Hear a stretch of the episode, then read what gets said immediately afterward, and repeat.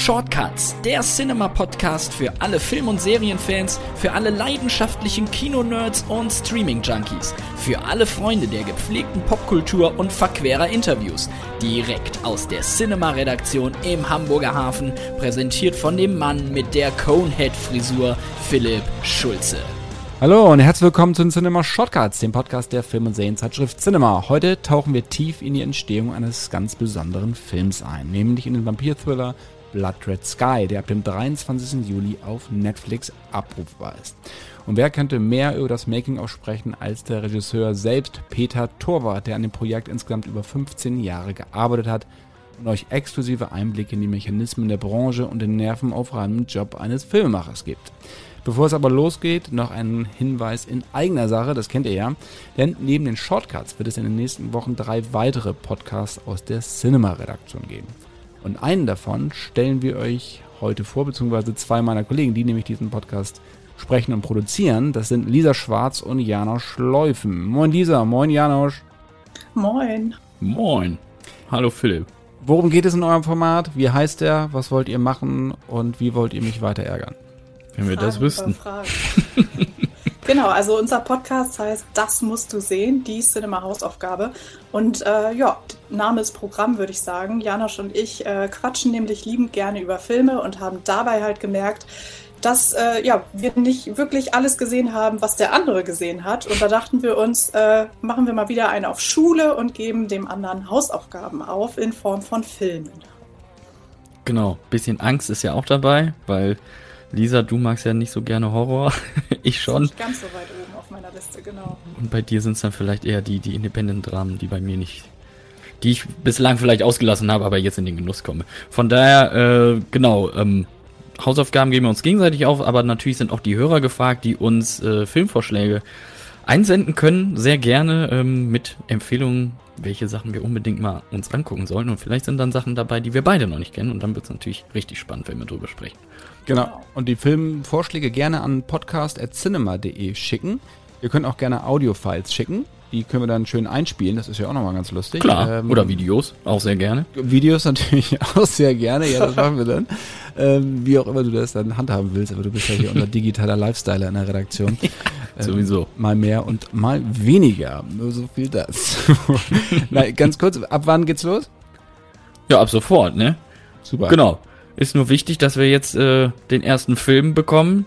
Und äh, da hattest du ja gesagt, dass du uns da den Einstieg quasi geben möchtest mit einem Film, den wir uns anschauen sollen. Welcher darf es denn sein? Oh Gott. Wir sprechen über Black Widow. Ja, wir wollen. Ja, das geht ja. Wir wollen Black über Widow, Black Widow sprechen. Wir machen jetzt ein bisschen mainstreamig so, aber weil der jetzt auch im Kino läuft und so, die Leute haben ihn gesehen oder wissen noch nicht, ob sie ihn sehen wollen und ob sie ihn lieber auf Disney Plus, Plus, Plus, Plus, Plus sehen wollen, indem sie nämlich nochmal VIP-mäßig Geld dafür bezahlen oder wie gesagt halt ins Kino gehen. Ihr sprecht darüber. Ab sofort ist die Episode bei Spotify, bei iTunes und in allen Podcast-Apps abrufbar. Und dann geht es alle zwei Wochen, kommt dann eine neue Aufgabe. Ähm, ich bin sehr gespannt, worüber ihr ja. da sonst noch sprecht. Genau. Äh, ob ihr auch nochmal Gäste einladet, wie auch immer. Das wird sicherlich sehr, sehr schön, was ich bislang gehört habe. Macht sehr viel Spaß. Insofern vielen, vielen Dank euch beiden. Gerne. Und, ja, immer äh, gerne. Jetzt geht es los mit einer Stunde oder vielleicht noch ein bisschen mehr. Peter Torwart und Blood Red Sky. Viel, viel Spaß und tschüss. Hi Peter, heute feiern wir in den Cinema Shortcuts Premiere, denn du bist der erste Gast, den ich zum zweiten Mal hier begrüßen darf. Ja, ich fühle fühl mich auch sehr geehrt. Das erste Mal haben wir Ende 2020 gesprochen. Damals ging es um Bam Bang und deine Karriere. Da hast du schon erzählt, nämlich von deinem neuen Film Blood Red Sky. Der hat sich dann in Endzügen befunden, gab es noch ein paar Nachdrehs. Ich weiß ehrlich gesagt, äh, Philipp, ich habe das letzte Podcast-Interview jetzt nicht mehr gehört. Ich weiß gar nicht, was ich erzählt habe. Ich hoffe, ich äh, doppel mich jetzt gleich nicht und so. Aber falls das der sein sollte, äh, Fall sein sollte, muss du einfach reingrätschen. Na, du hast nur so ein bisschen rudimentär angerissen, worum es geht, aber du hast nicht diese Entstehungsgeschichte erzählt. Du hast nur damals erzählt, dass es 15 Jahre gedauert hat, bis der Film realisiert werden konnte. Und genau das wollen wir heute ja besprechen nämlich vom ersten Konzept, wie es so losging und die Schwierigkeiten, die du auf dem Weg zum fertigen Film alle so ein bisschen absolvieren musstest. Und da freue ich mich, bin ich ganz gespannt drauf. Da, da, kann ich auch, da kann ich auch einen ganzen Podcast mit filmen, keine Sorge. Dann, dann leg mal los. Also das erste Konzept vor 15 Jahren, wie ging es los? Deine erste Idee zu dem Film? Also du, mir passiert das äh, öfter und das ist jetzt auch gar nicht so was Außergewöhnliches. Also tatsächlich war es damals so, dass ich irgendwo mich auf dem Nachtflug befand, äh, befand. Ich wusste gar nicht mehr genau wohin und äh, guckte so gelangweilt aus dem Fenster so auf die Wolkendecke und so und irgendwie kam mir so in den Sinn, krass, wenn man so Vampir wäre, dann ist man ja eigentlich darauf angewiesen, wenn man äh, längere Strecken reisen will, dass man äh, nur nachts unterwegs ist, äh, unterwegs ist. Also muss man sich so einen Nachtflug buchen. Und wenn der jetzt entführt würde und die Entführer würden die Maschine wenden und fliegen dann äh, wieder in Richtung Sonne, dann äh, hätte ich als Vampir äh, definitiv ein Problem. Und äh, dann aber dann eben diesen Gedanken weitergedacht war, dass dann vielleicht nicht ich das Problem habe, sondern ähm, die Entführer, weil als Vampir hat man ja so spezielle Skills und ist so eine Art dunkler Superhero und äh, da, da das fand ich damals einfach einen, geilen Twist und einen geilen Genre-Mix so. Und äh, das war einfach bloß jetzt erstmal so eine Idee, wie ich die oft habe. Und äh, dann auch manchmal gar nicht weiterverfolge, sondern die einfach so erstmal im Kopf haften bleibt. Und äh, dann ging es weiter, dass Christian Becker mich und äh, Stefan Holz, den Autoren, mit dem ich also auch schon Bang Boom Bang geschrieben hatte, Stefan Barth, noch einen weiteren Autoren und äh, Christian Zübert und Dennis Gansel, zwei Regisseure, nach äh, 2006 ist das gewesen, auf eine Finca nach Mallorca eingeladen hatte und unser Plan war, wir wollten gemeinsam ein Serienkonzept entwickeln.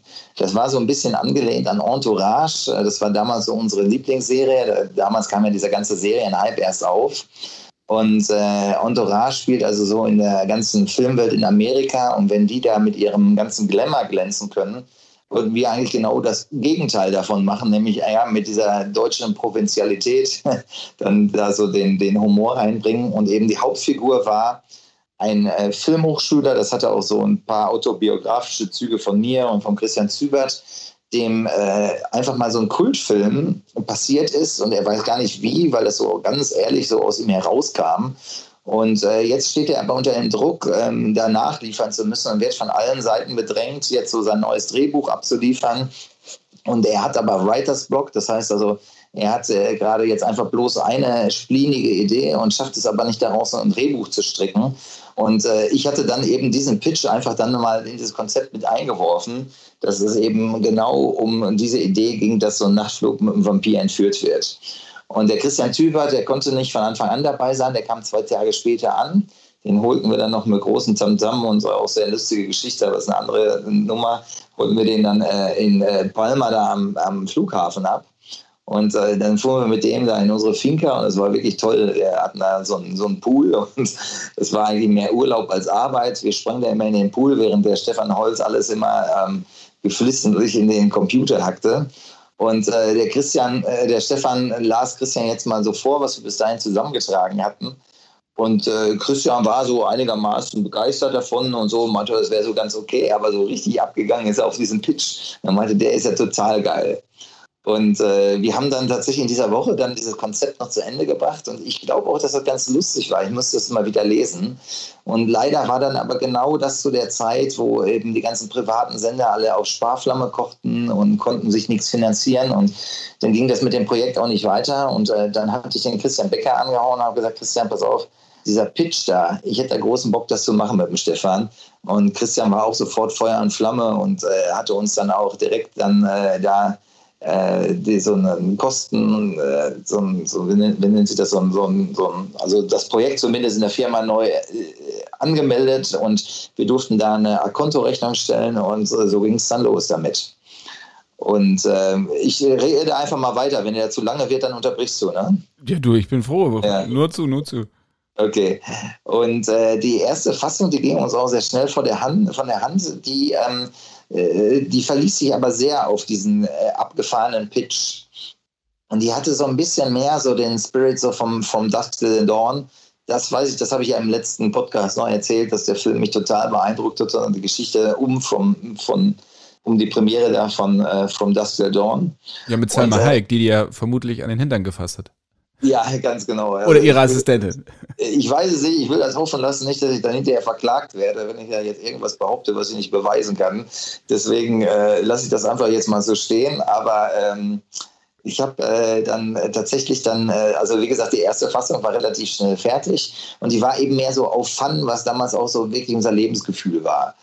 Und äh, ich, mir war aber sehr schnell irgendwie, ähm, ich weiß noch, das war dann ein, zwei Jahre später dann, ähm, wir sind mit der Geschichte schon mal rausgegangen und das hatte auch hier und da gerade bei Universal Deutschland, also bei den Ablegern damals, das war damals Christian Grass und, äh, und Andrea Wilson, hatte diese erste Fassung schon äh, ziemlich einen Eindruck gemacht. Und trotzdem hatte ich aber das Gefühl, dass da irgendwie mehr Potenzial drin ist. Und man wird dann ja auch so ein bisschen älter. Und ich weiß, ich bin dann irgendwann in meiner Heimatstadt Unna gewesen und äh, bin dann so gejoggt. Und dann kam mir eben die, die Idee, dass wir das Ganze noch extrem aufwerten könnten, wenn äh, sie jetzt, also bei uns in der ersten Fassung war es schon, dass äh, der Vampir eine Frau war und es gab da auch so eine Beziehung zu einem Jungen an Bord, das war aber nicht ihr Sohn. Und da habe ich gedacht, wenn wir das extrem verstärken, also wenn das ihr Sohn ist und der Sohn ist vielleicht, der Junge ist vielleicht gar kein Vampir, nur sie ist das, weil sie infiziert wurde und sie, dieser Grund für die Reise ist, dass sie äh, die Hoffnung hat, da, wo sie hinfliegt nach Amerika, dann eben von dieser Art Krankheit, die sie hat, geheilt zu werden, dann äh, würde das diese ganze Geschichte nochmal emotional auf ein ganz anderes Level bringen. Und das führte dazu, dass dann Stefan und ich eben das ganze Buch nochmal neu geschrieben hatten. Also da ist ähm, kein Wort mehr ähm, hintereinander geblieben. Und äh, wir haben das dann nochmal neu aufgezogen und da bin ich sehr glücklich drüber, dass wir das gemacht haben, weil ich finde, das gibt dem fertigen Film jetzt auch nochmal eine ganz andere Größe als das, was wir vorher vorhatten. Und ganz kurz, ähm, Universal, du hattest das verschiedenen Verleihern gepitcht, das Konzept? Genau, also zu der Zeit war es natürlich so, also man ging natürlich erstmal zu den deutschen Verleihern. Ich hatte das immer konzipiert und meine Vision war immer, einen internationalen Film draus zu machen. Das, äh, das, äh, ich fand es immer, also mir war immer irgendwie klar, dass ähm, so eine Geschichte in Deutschland zu wenig Zuschauer kriegen würde, weil dann in Deutschland es leider dann doch so ist, dass irgendwie Genre nicht immer so ganz ernst genommen wird, außer es kommt aus Amerika und dann muss es natürlich auch dementsprechend fett gemacht sein und äh, das heißt auch dann eben auch teuer, teuer sein, um diese Sehgewohnheiten auch dann zu befriedigen. Und äh, mir war von vornherein klar, dass es also als rein deutsche Produktion nicht funktionieren würde. Aber wir waren erstmal eben bei Universal und das Gute ist eben bei diesen Ablegern von den amerikanischen Studios, die ja immer dann eben diese die, die Dependance in Deutschland haben, kann man es natürlich dann auch weiter durchreichen. Und das ist dann auch passiert. Also dann diese, diese äh, Fassung weiter wurde damals dann äh, von Christian Gast, der war auch gar nicht damals Universal Deutschland, sondern der war tatsächlich Universal International. Die waren zu der Zeit in London, also über die Andrea Wilson ging es an Christian Grass und dann war es erstmal da. Und ähm, äh, dann äh, hatte der sich dann eine Rückmeldung vom Studio in Amerika holen müssen. Und äh, über ihn kam dann noch ähm, jemand weiteres mit dazu, David Gerson, so als Producer, der ähm, Kanadier ist, aber eben auch lange Zeit in Amerika gearbeitet hatte und äh, dann war, nee, jetzt muss die eine Sache, ich weiß gar nicht mehr, ich kriege sie jetzt nicht mehr ganz so hintereinander. Ähm, wir waren, ich war zuerst, bevor dieses Ganze nochmal, also es ging so parallel so ein bisschen los. Irgendwann äh, hatte ich einen Kontakt äh, über eine amerikanische Agentin zu einem der Produzenten von Twilight. Und Twilight ging genau damals los, also wo dieses Vampir-Genre ja nochmal komplett neu, dieses neoromantische erzählt wurde. Und äh, der kam, bekam unser Buch in die Hände und war total begeistert davon. Und ich hatte mit ihm geskypt. Und äh, zu der Zeit war ähm, der Dan Mark von dem Christian der Christian äh, wusste gerade nicht weiter, weil eben die ersten Nummern nicht so richtig funktionierten. Und dann äh, hatte sich Dan Mark damals, der ja heute die Panzer Leon hat, äh, zeitweise um das Projekt gekümmert. Und dann bin ich mit Christian, mit, mit Dan Mark und dem Stefan Holz, mit meiner jetzigen Frau und äh, der jetzigen Frau vom Dan damals nach Amerika rübergeflogen. Und das war total irre, weil wir waren dann tatsächlich auf dem Universal-Gelände eingeladen nämlich dieser Mark Morgan, so hieß der, der Produzent, hatte da so ein kleines Büro, so ein Office. Und äh, dann kriegten wir dann äh, so Badges ausgedruckt und durften dann auf das Studiogelände, was total irre war, weil ich da äh, so als Teenager so äh, mit den, äh, so als, als Gast da durchgefahren bin. Und jetzt fuhren diesmal so diese ganzen kleinen äh, Züge an uns vorbei mit den ganzen äh, Besuchern und wir waren diesmal auf der anderen Seite und äh, wir hatten dann Fotos gemacht dann vor der Psycho Villa und mit dem weißen Hai und all das, was man sonst nicht machen kann, wenn man normal als Tourist da ist. Und äh, genau, und äh, dieser, dieser Produzent, dieser Mark Morgan, wollte da das Projekt schon mit uns auf die Beine stellen und dann ist es aber oft so, dann aus den Augen, aus dem Sinn. Wir mussten nach Deutschland wieder zurück und dann äh, hatte man sich noch ein paar E-Mails hin und her äh, geschrieben und irgendwann meldete sich der Kollege nicht mehr, hatte wahrscheinlich andere Dinge zu tun und wir waren dann irgendwie weiter weg und das äh, ist dann auch wieder eingeschlafen. Verbindlichkeit gehört nicht unbedingt zu den größten Stärken da drüben. Nee, das ist ja alles ein sehr kurzlebiges äh, Geschäft und natürlich kann man die Leute immer so punktuell so begeistern für was, aber äh, äh man braucht dann halt schon einen langen Atem und das wurde uns da schon klar, wenn man so ein Projekt auf die Beine stellt. Und dann ging das Projekt, ich weiß nicht mehr über wen, an einen haitianischen Filmproduzenten, Pascal Borno, das muss 2010 gewesen sein, weil es war genau in der Zeit, wo ich damals von Berlin nach Köln umgezogen bin. Und der hatte zu der Zeit einen, so, einen, so einen Filmfonds aufgetan, in, äh, oder selber gegründet in Antwerpen, in belgischen, also in Belgien mit belgischem Geld und mit einem australischen Produzenten zusammen. Und die hatten uns das Angebot gemacht. Ich hatte den in Antwerpen besucht und die wollten den Film ganz, ganz schnell, die hatten so ein Slate von Projekten, was sie da brauchten da und da fehlte eben noch ein Projekt da drin und die wollten das eben über diesen Fonds finanzieren. Und ähm, das erschien mir und da damals sehr wackelig und wir wussten es nicht so richtig. Und dann klopfte plötzlich Universal wieder an, um uns zu sagen, sie wollen den Stoff optionieren und sie wollen ihn richtig groß machen. Und wir hatten uns dann für eben für Universal entschieden und äh, dem, dem Pascal damals da den Laufpass gegeben und äh, der fand das sehr schade und hat uns das schon irgendwie mit auf den Weg gegeben, hat er gesagt, du pass auf, ähm, ich will jetzt hier äh, nicht den Teufel an die Wand malen, aber dann findet ihr euch jetzt so in dieser Entwicklungshölle wieder. Die äh, haben natürlich das Geld Universal, um alle Stoffe so, so, so zu, zu optionieren. Das heißt aber nicht, dass die sofort gemacht werden. Und leider kam es dann auch genauso. Also dann war das Projekt erstmal bei Universal und wurde zwischen diesen ganzen äh, Abteilungen immer hin und her gereicht. Und man hatte auch nie so wirklich den Überblick, äh, wo es jetzt gerade war. Und dann kam eben dieser David Gerson mit dazu, mit dem ich dann das zweite Mal nach Amerika geflogen bin und äh, traf dann ähm, einen, äh, den, den Studioboss, ich glaube Jeffrey Kirschenbaum hieß er damals, und die wollten das Projekt wirklich als großen Studiofilm machen. Also ich war dann da und war dann natürlich auch dementsprechend nervös und dann saßen wir da und dann hatte ich dann eine halbe Stunde Zeit, um so meine Vision zu pitchen.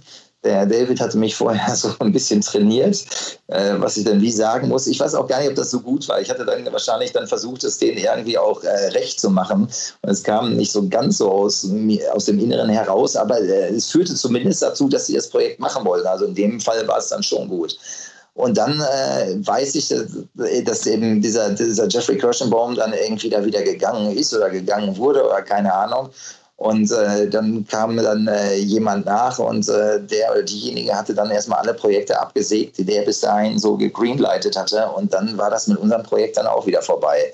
Es ist ganz lustig, weil äh, ich komme da hinterher nochmal dazu. Also das äh, ist jetzt nicht einfach so eine Story, sondern ich weiß, dass das eben auch mit anderen Projekten passiert ist, aber das ist dann so eine bisschen spätere Geschichte. Wie sah denn das Training, ganz kurz, wie sah das Training aus? Also wie muss man in Amerika einen Film pitchen nach Auffassung der Leute, die da in der ganzen Geschichte Geschichte arbeiten?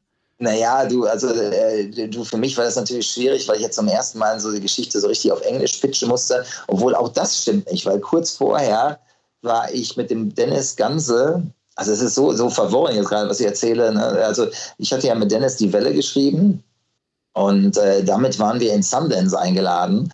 Und in Sundance war es ganz irre. Irgendwie das Filmfestival ist irre. Das ist also in Park City, ist total geil. Das ist wie so eine alte Westernstadt. Und dann ist, findet das mitten im Winter statt. Und, ähm, und ähm, äh, die ganze Stadt ist verschneit. Und ich war nebenbei noch Skifahren und so. Und dann ist dann halb Hollywood eben in diesem kleinen, in dieser kleinen Stadt dann mitten in Utah.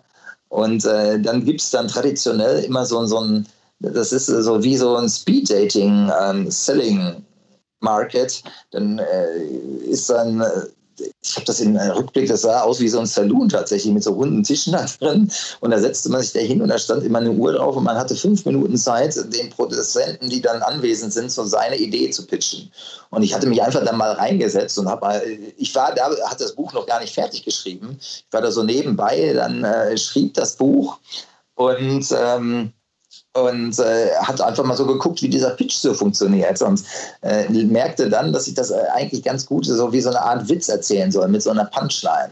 Also ich hatte immer so eben diese Geschichte um diese Flugzeugentführung erzählt und so und merkte so langsam wurden die Leute so ein bisschen müde und wenn die so leicht abschweiften und so, ne, dann kam ich am Ende damit, damit um die Ecke, und sagte dann immer, und einer möchte nicht in Sonnenlicht fliegen, weil die ist ein Vampir. Oder BOM! Waren die immer so voll da. So, oh, what, what, sorry, what? Und, so, ne? und äh, das war, dass ich merkte, dass das eben ganz gut funktionierte.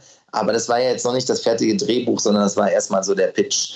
Und äh, der David Gerson, der dann, äh, der hatte mich dann genau auf diese Selling Points so ein bisschen so trainiert, was ich so wie sagen muss und was die Studios so gerne hören müssen und so. Ne? Und äh, dann wird man eher zu so einem, zu so einem Verkäufer und äh, das ist dann schon eine andere Art, als ich das so von innen heraus angegangen wäre. Was hören die, was hören die Studios denn gerne? Dass es nicht allzu teuer ist? Ja, also zu der Zeit ist es natürlich so, und das ging dann das so, nee, also, nee, äh, was das Budget angeht und so, ne, da, da sind die ja teilweise entspannter. Die ordnen das gleich ein, entweder ist das super Low Budget oder es wird so sofort Big Budget. So dazwischen war so die Phase, dass diese Projekte, die dazwischen waren, so, die so ein mittleres äh, Budget hatten, in Hollywood auch immer weniger gemacht wurden. Und es ging immer mehr dazu über, dass man entweder gesagt hat, man macht so ganz, ganz große äh, Big-Budget-Filme, die dann aber auch immer dann Franchise sein müssen und dann immer die Chance dann hinterher auf ein Sequel dann lassen und, äh, und so. Ne? Und äh, das war schon so die Entwicklung damals, klar, mit den ganzen Superhero-Filmen und so. Und äh, ja, und die, die, wollten das natürlich irgendwie jetzt so besonders schillernd verkauft bekommen. Das heißt auch hier, das und das sind die Schauspieler, die ich gerne dabei hätte und so. Nee, das, so weit waren wir jetzt noch nicht. Aber es war dann immer schon ganz klar, dass die auch schon sagten, okay, wir brauchen jetzt für die Hauptfigur, brauchen wir, die ja eigentlich Europäerin ist und nach Amerika fliegt. Das war zumindest immer der, der Sinn der Sache, was ja auch irgendwie logisch ist, dass man einen großen äh, Namen bräuchte und äh, dann eben eine bekannte amerikanische Schauspielerin. Darauf siehst du immer so hinaus. Und ich fand das immer so ein bisschen albern, weil es irgendwie so um die Ecke gedacht ist, jetzt so eine amerikanische Schauspielerin zu finden, die einigermaßen Namen hat, die dann aber in dem Film dann hinterher dann sich in einen europäischen Akzent antrainiert und und dann irgendwie dann, ähm, äh, dann, dann eben vorgibt, Europäerin zu sein. Klar, man hätte natürlich jetzt ähm, äh, jetzt eine Engländerin nehmen können. Das fand ich aber irgendwie nicht ganz so spannend. Ich fand das irgendwie, eigentlich am logischsten wäre es gewesen, man hätte ja eben eine Deutsche genommen. Das wäre es natürlich auch für uns jetzt sehr einfach gewesen. Oder ich fand dann irgendwie das noch spannender und noch mystischer, wenn man noch mehr Richtung Osteuropa, Rumänien oder Russland geht und so. Und äh, jetzt springe ich auch wieder in der Zeit und irgendwann ist es uns tatsächlich mal gelungen, dann Olga Kurienko für das Projekt zu begeistern. Äh, ich hatte dann äh, auch dann mit ihr geskypt und das war ganz lustig und die hatte auch tatsächlich großen Bock drauf und so. Und mit der wollten wir eben dieses Projekt dann äh, später, das ist also dann später schon gewesen, dann irgendwie finanzieren. Und dann ging es auf Cannes zu und plötzlich hatte sie einen sudden change of heart about the project und dann dann hieß es dann irgendwie, sie hätte jetzt ein anderes Projekt und äh, wollte es dann doch nicht mehr machen und äh, dann standen wir wieder bei Null da. Also ähm, ich erzähle das jetzt, ich, mir fällt das jetzt auch schwer, das jetzt alles rückwirkend so chronologisch zu erzählen, aber diese ganze Geschichte eben um den Film war ein ständiges Auf und Ab und immer Greifen nach irgendwelchen Strohhalmen, die dann äh, aber sich im Hinter dann im Nachhinein wieder dann, äh, also wo eben diese ganzen Ansätze dann hinterher wieder zerplatzt sind und so. Also, dass das so aufwendig und ich bin da auch sehr naiv rangegangen, muss man sagen. Ich dachte, ach, das würde uns irgendwie gelingen. Rückblickend ist mir natürlich auch klar, dass äh, wenn ich jetzt ein, ein, deutscher Regisseur, der international noch nichts gemacht hat, hauptsächlich für Komödien in seinem Land bekannt sind und so, warum der jetzt irgendwie ein großes, äh, einen großen Genrefilm machen soll, das war, war, natürlich auch ein bisschen vermessen. Aber ich glaube, das war auch meine Stärke, so naiv da ranzugehen. So bin ich immer an alles reingegangen und habe mir da zu wenig Gedanken drüber gemacht, sonst, sonst hätte ich es wahrscheinlich erst gar nicht probiert. Und ihr hattet auch ein äh, Proof of Concept gedreht, also diesen quasi so, so ein Pitch-Film, ne? Mit genau. geringem Budget. Also also wie gesagt, dann, äh, dann ist die, das wieder zusammengebrochen und so und dann landete das Projekt tatsächlich dann äh, wieder zurück, dann hinterher bei äh, Universal International, das war also die Dependance in, in London. Da, zu der Zeit war der Christian Grass nicht mehr da, sondern ähm, David Cossey. Und äh, ich hatte dann eben für diesen Pitch dann in London, weil das in Amerika dann nicht mehr lief, hatte ich für diesen Pitch in London ein äh, Storyboards gezeichnet, die ihr mit äh, Storyboard-Zeichnen aus München, sehr aufwendig das Ganze. Und äh, damit rückten wir dann in London an und dieser David Cossey war schon irgendwie ganz angetan so von dem Buch und bat uns doch dann, ob wir nicht mal so eine Art Proof of Concept. Ich weiß gar nicht, ob er uns gebeten hatte oder ob wir das parallel eh vorhatten.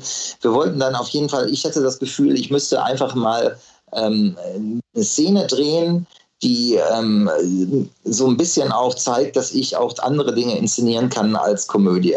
Und äh, das haben wir dann in, in, in, in Köln gemacht. Zu der Zeit kam dann, äh, war das Projekt dann wieder bei der Red Pack und äh, der Christian Becker stellte mir dann einen Producer an die Seite. Das war so ein Jungproducer, den Benjamin Munz. Und äh, wir äh, hatten in Köln, das ist auch schon vorher gewesen, wir hatten auch schon, das muss ich auch noch erzählen, das Projekt ist ja auch äh, schon auch in Deutschland gefördert worden. Also gerade die Filmstiftung Nordrhein-Westfalen hatte das Projekt sogar zweimal. Einmal 2010, da wollten wir es gemeinsam mit den MMC-Studios auf die Beine stellen, mit der Höchstsumme von einer Million Euro gefördert und dann hinterher nochmal für 900.000 später, als der Benjamin Munz nochmal mit drauf war und dem Projekt. Also die Filmstiftung NRW, die hatte immer voll versucht, mich zu unterstützen. Aber beim ersten Mal hatte Universal plötzlich, und wir wissen überhaupt nicht warum, bei der Einreichung plötzlich einen Rückzieher gemacht und äh, beim zweiten Mal haben wir es dann wieder nicht geschafft, diese ganze Finanzierung zusammenzukriegen. Und irgendwann haben wir uns halt entschlossen, ähm, in Köln halt, wir drehen jetzt einfach mal so eine Szene. Und das, äh, ich habe da all die Leute angesprochen, also die MMC, die hatte uns da unterstützt und äh, Action Concept, auf deren Gelände wir das auch gedreht haben und äh, deren Stunt-Leute mit dabei waren, die haben uns da voll unterstützt. Äh, dann White Rabbit, das ist damals so eine Firma gewesen. Äh, lustigerweise waren das alles äh, Mädchen, aber Frauen, die, die so, so Splatter-Effekte gemacht haben. Eigentlich auch eher untypisch, finde ich. Aber die hatten riesen Spaß. Dann, die hatten dann äh, die, die Spezialmaske gemacht und äh, bei Toros Film in Köln haben wir das Ganze dann hinterher letztendlich abgemischt und natürlich viele, viele Leute, die ich so aus Köln kannte, hatten uns da unterstützt. Und dann haben wir nur so eine Szene in so einem nachgebauten in so einem nachgebauten Frachtraum gedreht. Und äh, das hat auch total Spaß gemacht. Und äh, die Szene, glaube ich, die war auch nicht schlecht. Also die war sicherlich gut, aber ich glaube, das Problem war, dass sie fast ein bisschen zu nah dran an diesem Film war und äh, jetzt auch nicht die Fantasie ähm, übrig liegt, was schon so konkret gezeichnet war, dass vielleicht auch sie ein bisschen anders aussehen kann oder dass man es ein bisschen anders macht. Also wir haben das gemacht und das habe ich dann eben in London wieder diesem David Cossey gezeigt, der auch total begeistert war. Und der rief mich dann an und dann drehte ich erstmal nicht meinen Tag. Der äh, Markus Machura, ein guter Kumpel von mir, mit dem ich in Köln die Donarfilm produziert hatte, der hatte mir irgendwann ins Gewissen geredet, was auch total richtig war, hat gesagt, du pass auf, ist alles gut und schön da mit deinen so hoch ambitionierten Projekten, aber du äh, hast so viel Talent und mir tut das weh, wenn ich sehe, wie das brach liegt und äh, lass uns doch mal zwischendurch was anderes einschieben, sonst endet das auch tragisch. Und äh, der war dann derjenige, der mich dann überredete, erstmal nicht meinen Tag zu drehen, was der Ralf Fußmann als Buch geschrieben hatte. Und wir hatten uns die Rechte dann, er hatte sich um die Rechte gekümmert. Und dann äh, habe ich in Amsterdam dann äh, nicht meinen Tag gedreht. Und da weiß ich noch, da saß ich auf dem Autotrailer und hatte vergessen, mein Handy auszuschalten. Und äh, Moritz Bleibtreu saß da im Auto drin. Und plötzlich rief mich eben genau dieser David Costi an und sagte, du, pass auf, er will das Projekt mit uns machen. Und äh, das war natürlich super cool. Und nur dann war eben dieser David Cossey plötzlich auch nicht mehr da. Ich weiß nicht, wo der dann war. Und das Projekt hing aber länger bei Universal drin und äh, dann waren dann äh, verschiedene Leute drauf, die dann irgendwie mich das Projekt nochmal in verschiedene Richtungen entwickeln ließen und äh, versuchten da viele Ansätze zu machen, aber ich hatte das Gefühl, da war nicht mehr so richtig Begeisterung da. Und äh, trotzdem wollten die diese Option immer wieder verlängert haben und das haben wir dann ein oder zweimal auch gemacht natürlich zahlen die dann auch nichts und so, ne? Und äh, dann haben sie diesen Stoff länger und trotzdem passiert eben nichts mit, damit. Also es ist super, super frustrierend. Und irgendwann war diese Option wieder aufgelöst und äh, dann bin ich mit dem Benjamin Munz äh, ein oder zweimal nach Amerika gefahren und dann versuchten wir auf eigene Faust ähm, irgendwo, also wir haben diesen ganzen Spießrutenlauf bei diesen großen Agenturen da gemacht und um irgendwie eine Schauspielerin an Bord zu kriegen. Und es war auch, äh, ich kam mir da auch wirklich wie so ein, wie so ein schmieriger Heiratsschwindler vor, weil jedes Mal dann äh, eben diesen Schauspielerinnen einen persönlichen Brief geschrieben hatte, habe einfach mit Copy und Paste nur die Namen ausgetauscht und dann äh, immer noch versucht, so einen persönlichen Ansatz, was ich so an ihrem Film cool fand, damit reinzubringen. Und damit hatten wir uns eingebildet, dass uns das irgendwie gelingen würde. Ich glaube, nicht ein einziger dieser Briefe ist jemals wirklich an die Schauspielerin direkt gegangen. Auf jeden Fall haben wir uns nur Absagen eingefangen. An und, wen habt ihr geschrieben, ganz kurz? Äh, du, alles. Ich kann da jetzt mal gucken. Also ich weiß noch, ähm, ähm, für Kate Hudson zum Beispiel hörte ich plötzlich, dass die, die, die hatte ich mal geschrieben und dann eröffnete die, die, die äh, wohl ein Fitnessstudio in Berlin. Und da hatte ich dann da irgendwie das geschafft, dann zu ihrer persönlichen Managerin da durchzutelefonieren. Und die meinte, ja, wenn ich in Berlin wäre, dann könnte ich die vielleicht mal für fünf Minuten treffen. Und ich war aber in München und mit meiner Familie auf dem Weg nach Köln und bin dann in Baden-Baden in so einen ich wusste gar nicht, dass sie einen Flughafen haben, von da aus dann nach Berlin geflogen, um die da irgendwie zu treffen. Aber dann bin ich dann da bei so Bodyguards gelandet, die haben mich nicht mehr ins Studio gelassen da. Also das war alles äh, extrem frustrierend. Dann äh, Dennis Gansel hatte mir dann den Tipp gegeben, ich sollte es mal Jessica Elba, mit der er gerade gedreht hatte, schicken, die wäre super cool. Auch da kam nichts zurück. Und äh, du, ich glaube, diese ganzen, die, zu der Zeit all die Namen, die so halbwegs drauf passten, die hatten mir alle mal angeschrieben, aber das war natürlich eine sehr verzweifelte Aktion. Und du hast in der Zeit ja auch ziemlich viele Meilen gesammelt bei den verschiedenen Ja, du, ich, ich meine, es war, war auch nicht alles schlecht. Ne? Ich meine, was wir mit diesem Projekt alles erlebt haben, das war halt total abgefahren. Ich meine, wir sind immer wieder in Cannes gewesen, das war auch ganz lustig, weil da kam ich mir schon vor, so wie täglich grüßt das Murmeltier. Ich glaube, wir waren drei oder viermal in Cannes und jedes Mal lud uns der Martin Moschkowitz von der Konstantin ein, die das Projekt übrigens auch mal machen wollten. Die entschieden sich dann aber ganz früh dann damals, wir sind die Nacht von Dennis zu machen.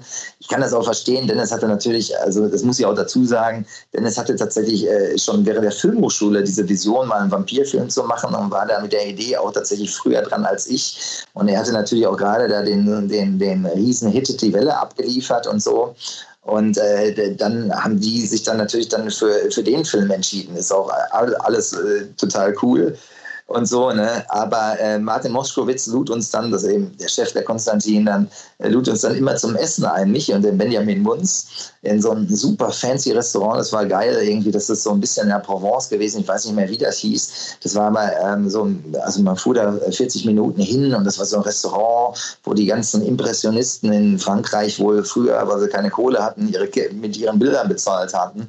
Und dann hing da so Monet und ein Van Gogh und was weiß ich nicht alles rum. Also wahrscheinlich nicht mehr die Originale, sondern irgendwie äh, Kopien der Bilder. Und äh, ist auch lustig. Und da schließt sich auch wieder der Kreis. Da war damals die Sascha Bühler dabei. Die arbeitete für den internationalen Einkauf der Konstantin. Und äh, die hatte immer schon eine hohe ähm, Empathie da mit uns und meinte jedes Mal, ja, komm, dieses Jahr klappt das wirklich. Ich habe das irgendwie so im Gefühl. Und äh, die kommt dann hinterher wieder an, an Bord, aber da muss ich gleich nochmal ein, zwei Winkelzüge erzählen, bevor ich da bin. Jetzt und, hängt äh, der Monet, jetzt hängst du Monet bei dir auf dem Klo, oder? Das wäre es. Dann hätte der Film mal für ein ganz anderes Budget gemacht. Nein, aber ähm, äh, so, weißt du, mit Benny Munz bin ich auch mehrmals in Amerika gewesen. Das heißt, es war natürlich alles super anstrengend, aber es war natürlich auch cool, was wir so erlebt haben. Und äh, äh mit äh, dem Benjamin, also ich weiß noch, das war, es muss jetzt irgendwie vier, fünf Jahre her sein, da waren wir in München, da war Münchner Filmfestival und wir wollten am nächsten Tag tatsächlich von München aus nach Los Angeles fliegen. Und äh, der Grund war, weil wir immer wieder diese, diese, diese Tour bei den ganzen Agencies machen wollten. Und ich hatte aber noch ein anderes Projekt, was jetzt gerade, nämlich aktuell wird, das auch so ein Herzblut-Ding von mir. Das spielt im Mittelalter und das habe ich bis dahin fertig geschrieben. Und zu der Zeit hatte ich gedacht, das wäre eigentlich cool, äh, das äh, geht da um so einen äh, in die Jahre gekommenen Raubritter. Vielleicht wäre das was für Arnold Schwarzenegger. Und äh, ich hatte Ralf Möller gebeten, mit dem ich so mich über die Jahre angefreundet hatte, mir doch mal einen Kontakt zu Arnold zu machen. Und ja, gesagt, überhaupt kein Problem. Du, ich mache dir jetzt erstmal einen Kontakt zu dem Patrick Knapp, das ist Arnolds Neffe, der auch gleichzeitig sein Anwalt in Beverly Hills ist. Und äh, der meldet sich dann bei dir. Und ich hörte aber nichts von dem. Und dann rief mich dann irgendwann äh, Ralf an und meinte, sag mal, hat er sich gemeldet? Ich so, du, ich habe nichts gehört. Aber Moment, ich rufe den jetzt direkt an. Und er rief mich auch zurück. Meinte, ja, er hätte gerade vom Ralf gehört, es geht da um ein cooles Projekt und es scheint ja auch ganz Anführungsstrichen cooler Typ zu sein und so, ne? Und äh, ich so, ja, und vor allem bin ich ne, übernächste Woche in Los Angeles. Ich dachte, ja, dann komm doch mal bei mir vorbei, dann können wir mal darüber quatschen, so über das Projekt. Und äh, den Termin, den hatten wir gemacht und jetzt war ich aber mit Munzi, also Benjamin Munz in München auf dem Filmfestival und abends war noch so eine witzige Party und ich habe mich dann aber irgendwann verabschiedet und gesagt, Munzi, sieh zu, dass du jetzt, äh, dass du jetzt hier nicht übertreibst. Wir müssen morgen früh, stehe ich irgendwie um 7 Uhr bei dir auf der Matte und dann hole ich dich ab. Und äh, das war dann auch so. Äh, der Benjamin wohnte zu der Zeit genau, wo, wo ich jetzt gerade den Podcast mache, äh, ungefähr 100 Meter von hier am Goetheplatz und ich wollte eben morgens da rausklingeln und ich kann klingeln und der Typ kommt nicht. Und ich dachte, Alter, muss ich jetzt die Tür eintreten und so. Und echt in dem Moment, also so was Bescheuertes habe ich in meinem Leben noch nicht äh, erlebt, fährt Arnold Schwarzenegger auf dem Mountainbike mit so einer Entourage von Bodyguards fährt hinter mir vorbei und ich konnte gar nicht so schnell reagieren. Ich hatte auch mal mein, mein Gepäck dabei und ich wollte jetzt da nicht hinterher rennen und, und mein Gepäck da stehen lassen. Und ich war auch so geplättet. Und neben mir stand ein Typ am Geldautomaten, der vor Schreck seinen PIN vergessen hatte und mich anguckte und meinte, was hat Arnold Schwarzenegger? Und in dem Moment kam dann Munzi raus. Und ich sage, Alter, du glaubst nicht, was gerade passiert ist. Und die waren aber gerade um die Ecke verschwunden. Und natürlich hat äh, Benny mir auch nichts geglaubt. Dann, und äh, dann waren wir auf dem, in der S-Bahn und da habe ich dann ähm, äh, äh, äh, Ralf Möller angerufen und habe gesagt, Ralf, glaubst du nicht, was passiert ist? Und er meinte, ach krass, unglaubliche Geschichte und so. Wo bist du denn jetzt? Ich so, ich, so, ich bin jetzt auf dem Flughafen und äh, wir nehmen die nächste Maschine an Los Angeles. Und er meinte, Lufthansa? Ich so, ja. Und Moment. Und da rief er mich dann irgendwie dann später wieder zurück und meinte so, pass auf, ähm, du bist in der gleichen Maschine wie Arnold ich habe das mit ihm ausgemacht, wenn ihr da auf Reiseflughöhe ist, ne, dann geht ihr mal nach vorne, der fliegt First Class und dann ist er bereit, äh, euch mal da kurz zu treffen. Äh, das, das gibt's doch gar nicht. Wir hatten dann auch extra so eine Produktionsmappe ausgedruckt für dieses Projekt, weil wir es auch eben auch in Amerika präsentieren wollten. Und ich hatte das schon dann in mein äh, Gepäck, dann in mein Handgepäck genommen. In, äh, am Flughafen in München hatten wir noch eine Mitarbeiterin von Universal getroffen, äh, mit der wir da einen Termin hatten, weil das war eigentlich unsere Mission, jetzt irgendwie Blood Red Sky da in Amerika wieder auf die Bahn zu setzen. Und äh, dann sind Munzi und ich dann irgendwie in diese Maschine eingestiegen und wir sind auch ganz normal nur Economy geflogen, also saßen ganz hinten, das war uns aber alles scheißegal, weil äh, gleichzeitig war noch Europa, äh, die Weltmeisterschaft war tatsächlich und Deutschland spielte, ich weiß gar nicht mehr gegen wen. Und wir hörten, dass an Bord eben man dieses Spiel gucken kann. Und wir saßen da und waren irgendwie so richtig in Urlaubslaune und die Maschine sitzt ab und die erste Meldung war so Bing, so verehrte Reisegäste, so aufgrund technischer Probleme findet jetzt eben der, das Bordprogramm so nicht statt. Und wir so, ach scheiß drauf, ey, egal. Und so, wir treffen gleich Arnold Schwarzenegger so, ne? Und äh, dann äh, waren wir auf Reiseflughöhe und ich bin dann nach vorne und äh, zu so einer Stewardess hin und äh, habe dann auch ganz diskret gesagt, also passen Sie auf, ich weiß, dass Arnold Schwarzenegger mitfliegt und äh, vielleicht können Sie das irgendwie arrangieren, der wäre wohl bereit, uns zu treffen und so. Und sie so, ja, cool und so, ich, ich kläre das mal und so, setzt euch mal wieder hinten hin. Und dann saßen wir dann und dann äh, kam irgendwann deren Vorgesetzter, das war so diese Purserin, ne, die Chefstewardess, die kam auf uns zu und die wirkte schon irgendwie komisch und man merkte schon irgendwie so, das, läuft nicht richtig. Und die kam gleich direkt auf uns zu, ja, machte auch schon so ein, hatte so einen verhärmten Gesichtsausdruck und meinte gleich so, wo ist das Problem? Und ich so, ja, nee, es gibt, es gibt gar kein Problem, sondern wir wissen, der Herr Schwarzenegger, ja, der fliegt First Class. So, ja, richtig, ich äh, will ja da auch nicht mitfliegen und so, ne? Ja, Sie wissen, was das kostet, ne? Ich so, ja, ich will dem ja auch nur kurz Hallo sagen. Und dann sagt sie, nee, das geht also überhaupt nicht. Sie hätten einen Infant an Bord und das müsste jetzt schlafen. Ich so, ah, okay, alles klar. Ähm, so, ja, sie will jetzt mal gucken, was sie da machen kann, aber sie macht uns da wenig Hoffnung. Und äh, wir saßen dann da und äh, dann kam die dann nach einer halben Stunde wieder und meinte, nee, also da wäre überhaupt nichts möglich. Der, äh, der, der schläft jetzt auch und äh, da kann sie nichts machen. Ah, und ich, äh, das war also echt krass, also wie die uns da abgebügelt hat. So, ich hatte schon mal ein Plastikmesser da in der Hand, aber ich wollte jetzt da nicht äh, Blood Red Sky dann irgendwie dann, äh, dann live vorwegnehmen. Also habe mich dann auch sehr, sehr runtergebracht und blieb also total nett und so und meinte, also ich verstehe das ja alles und so. Wäre das denn möglich, äh, dass ich ähm, dass ich ihm eine Nachricht hinterlasse. Und sie sagt, ja, okay, das, das könnte sie machen. Und dann habe ich hinten in der Economy Class, ich konnte nicht mal meinen Ellbogen ausfahren, weil rechts von mir saß Munzi und so dann äh, auf einer rausgerissenen Drehbuchseite handschriftlich, und ich weiß nicht, wie lange ich schon keinen Brief mehr handschriftlich verfasst hatte, hatte ich mir da eins zurecht ge, ge, ge, geschrieben da und äh, schrieb den dann noch und Turbulenzen noch und auf diesem harten Tablet. Also die, die Schrift war kaum zu entziffern und schrieb dann so, also äh, lieber Arnold Schwarzenegger, ist das schon wirklich verrückt so. Ich äh, habe da in Los Angeles ein Treffen mit ihrem Neffen ausgemacht und heute Morgen fahren sich beinahe mit dem mit dem Mountainbike über den Haufen und dann hatte ich nur darauf hingewiesen, weil zu der Zeit lief im Bordprogramm tatsächlich Bang Boom Bang und dann haben wir diesen Brief dann zusammen mit dem Drehbuch und diesen, äh, diesem Lookbook, was wir da ausgedruckt hatten, der Stewardess gegeben und die, die hat das wohl dann nach vorne gebracht. Und irgendwann kam diese andere Stewardess am Anfang wieder zurück und die brachte uns immer Bier und, und Chips und so. Die hatte also hohe Sympathie für uns. Parallel haben wir uns noch rausgefunden, dass wir das Deutschlandspiel durchgucken könnten. Und zwar über Internet. So, ne? Und so, ne? Wir konnten das dann da gucken und so. Das hat irgendwie keiner offiziell gesagt. Nee, beziehungsweise nee, Internet funktionierte nicht. Wir konnten das über das offizielle Bordprogramm gucken. Wir saßen dann und hatten uns so eine Bierdose in den Kopf gehauen und haben uns das Fußballspiel angeguckt und dann kam die noch zu uns und sagte, du, ey, vielleicht interessiert euch das. Arnold Schwarzenegger liest das gerade, er hat da eine Lesebrille auf und wäre wohl ganz interessiert und so. Äh, du, lange Rede, kurzer Sinn, wir haben Arnold Schwarzenegger dann tatsächlich nicht mehr getroffen, aber seinen Neffen dann, dann eine Woche später und äh, der äh, erzählte uns von der Geschichte und äh, seitdem sind wir auch so locker im Austausch, aber darüber hinaus ist jetzt nichts weiter passiert. Aber das sind eben diese lustigen Geschichten, die alles so nebenbei passieren. Also ich will jetzt, äh, ich sag mal, diese, diese, diese 15 Jahre, wo ich versucht habe, dieses Projekt auf die Beine zu stellen, die waren anstrengend, aber es war ja auch irgendwie auch witzig, was man so dabei erlebt hat. Und er hat Bamboo Bang geguckt. Das weiß ich nicht. Sein, sein, Neffe hat es geguckt. Der schrieb mich irgendwann an und meinte, er hätte jetzt auf dem Rückflug, er ist dann irgendwann nach Österreich geflogen, hätte er Bang Boom Bang geguckt und das wäre ja ein überkrasser Film. Man hätte sich die ganze Zeit kaputt gelacht und so.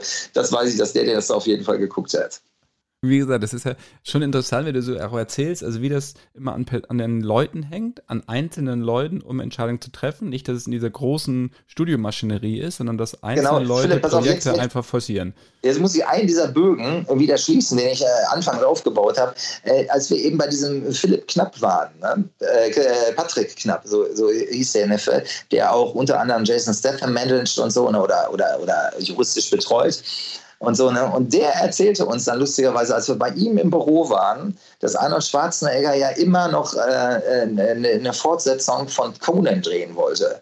Und da ging es eben auch darum, weil er kam über unser Buch auf Conan und jetzt irgendwie Conan ist in die Jahre gekommen und da sollte immer ein Film stattfinden. Und äh, dann äh, schließt sich wieder der Kreis und meinte, ja, das lag bei Universal und der Jeffrey äh, Kirschenbaum, der hatte das gegreenlightet, aber der wurde dann abgesägt und damit das Projekt. Und da merkte ich, Alter, warum sollte es einem Arnold Schwarzenegger, dem ergeht es dann nicht anders als uns dann? Also es war genau dieser gleiche Ding. Also deswegen äh, wusste ich dann auch plötzlich, dass diese Geschichte tatsächlich stimmte und so. Und äh, eben, das passiert dann selbst irgendwie mit dem Arnold Schwarzenegger-Projekt, dass plötzlich sowas dann nicht mehr gemacht wird. Und so, so, so sind die Mechanismen eben. Und Netflix, da kam es ja, ist ja auch wieder eigentlich ein Zufall, wie es dann zu Netflix kam, dass ihr Red Sky machen konntet. Genau, jetzt habe ich auch diesen ganzen Wahnsinn erzählt, zwar jetzt nicht chronologisch zusammenhängend und ich hoffe, irgendwie die Podcast-Hörer können mir da irgendwie äh, Hörer, Hörerinnen, Hörerinnen, muss man ja sagen, äh, können mir irgendwie folgen. Aber äh, das ist äh, schon eine krasse Nummer gewesen. Und äh, dann äh, habe ich dann irgendwann den letzten Bullen gemacht. Das, war dann auch wieder so, der, der, also das hat mir total Spaß gemacht, aber da habe ich jetzt das letzte Mal viel erzählt und habe den letzten Bullen gedreht. Und in der Schnittphase klingelte plötzlich mein Telefon und David Cossi war dran und äh, fragte, was denn mit diesem Projekt Blood Red Sky ist. Das Buch wäre ihm nie aus dem Kopf gegangen. Habe gesagt, du David, wir haben jetzt mit dem Pascal Borno, das war der Filmfinanzier, der es schon vor zehn Jahren machen wollte. Mit dem haben wir jetzt, äh, der will das jetzt in, in Cannes auf die Beine stellen, er möchte noch, auch nochmal, die Option läuft gerade aus, er möchte nochmal verlängert haben. Und dann sagte der, bitte, bitte mach das nicht. Er baut jetzt Netflix London auf und das soll sein erster Film werden. Und der hielt tatsächlich Wort. Ich habe dann echt gedacht, naja gut, ich habe schon so viel hin und her erlebt und so. Und dann haben wir gesagt, gehen wir das Abenteuer mal ein.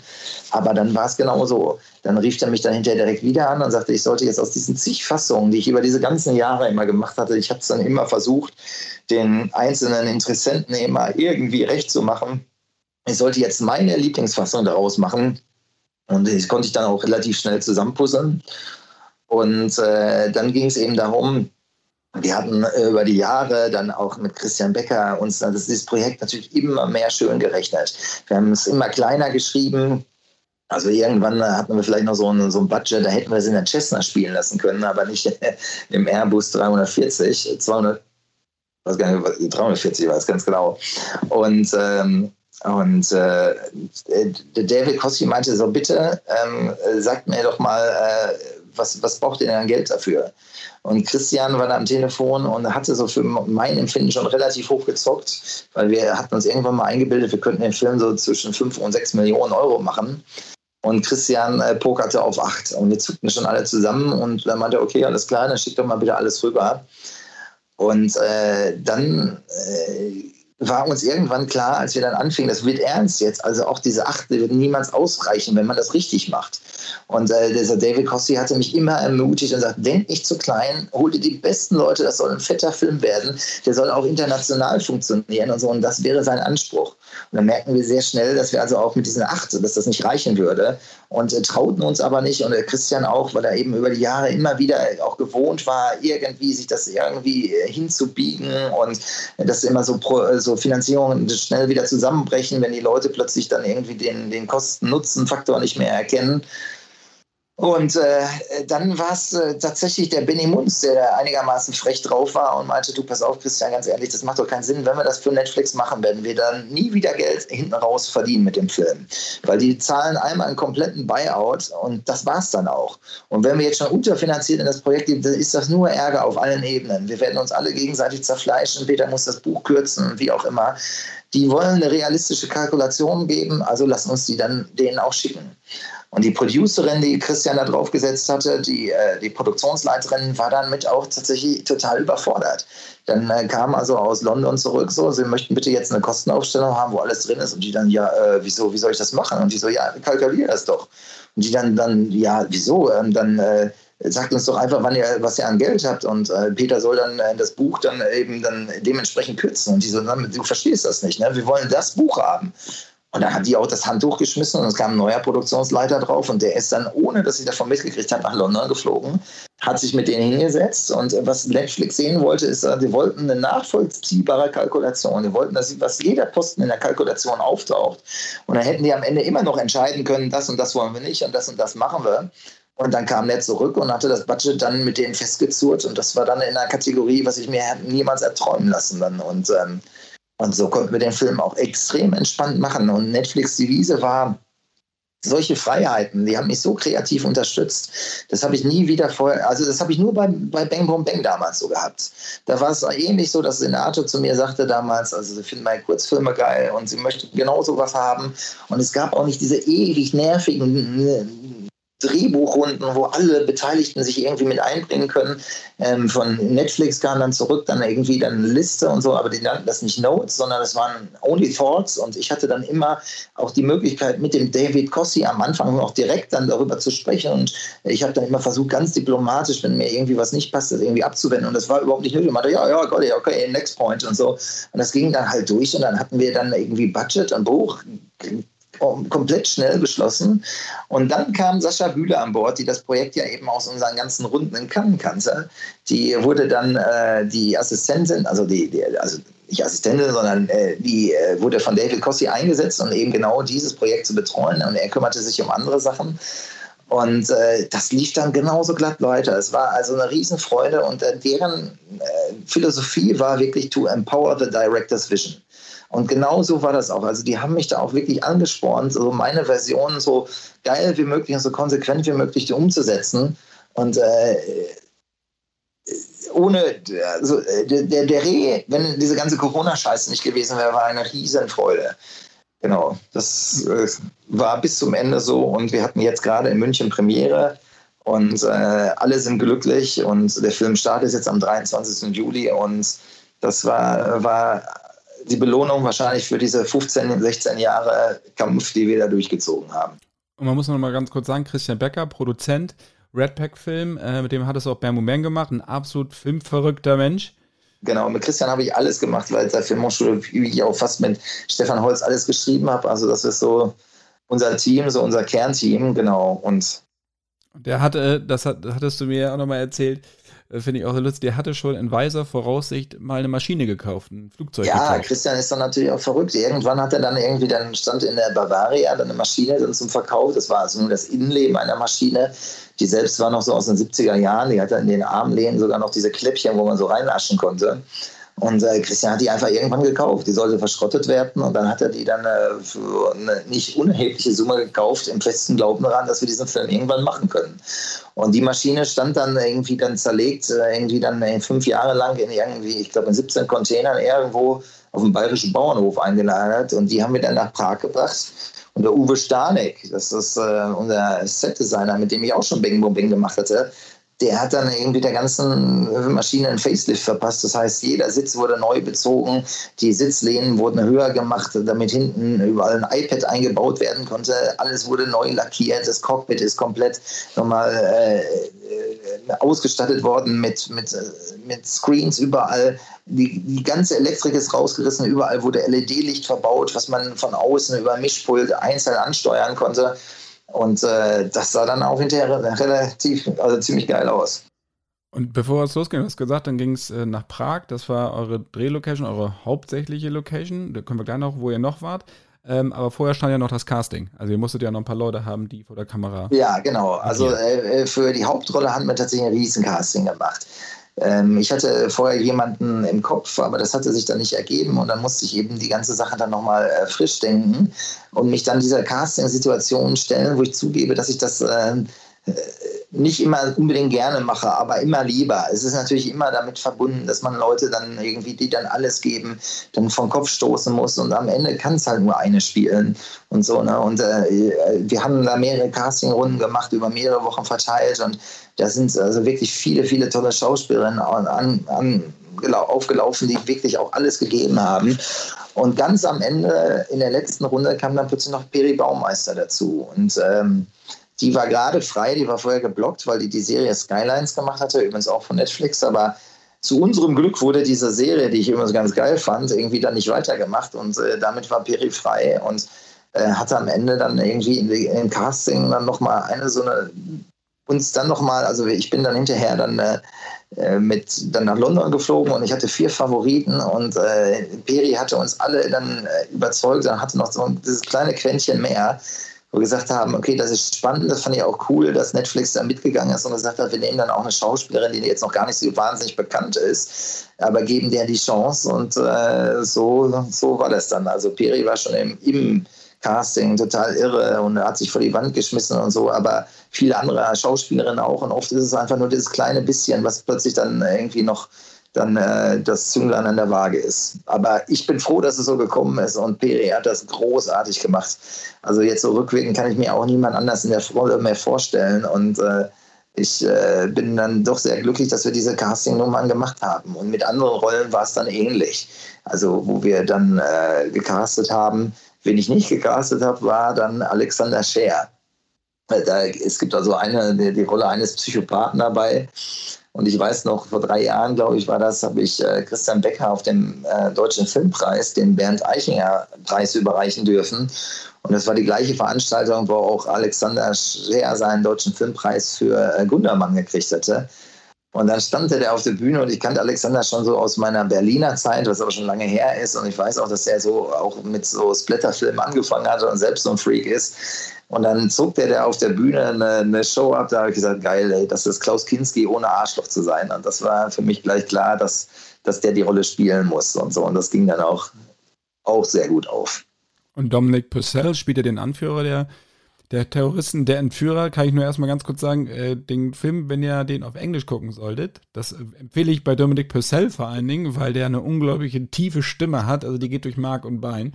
Ähm, also ich glaube, Philipp, Entschuldige, wenn ich dir da reingerätsche, also es ist eh wichtig, den Film wirklich im Original zu gucken.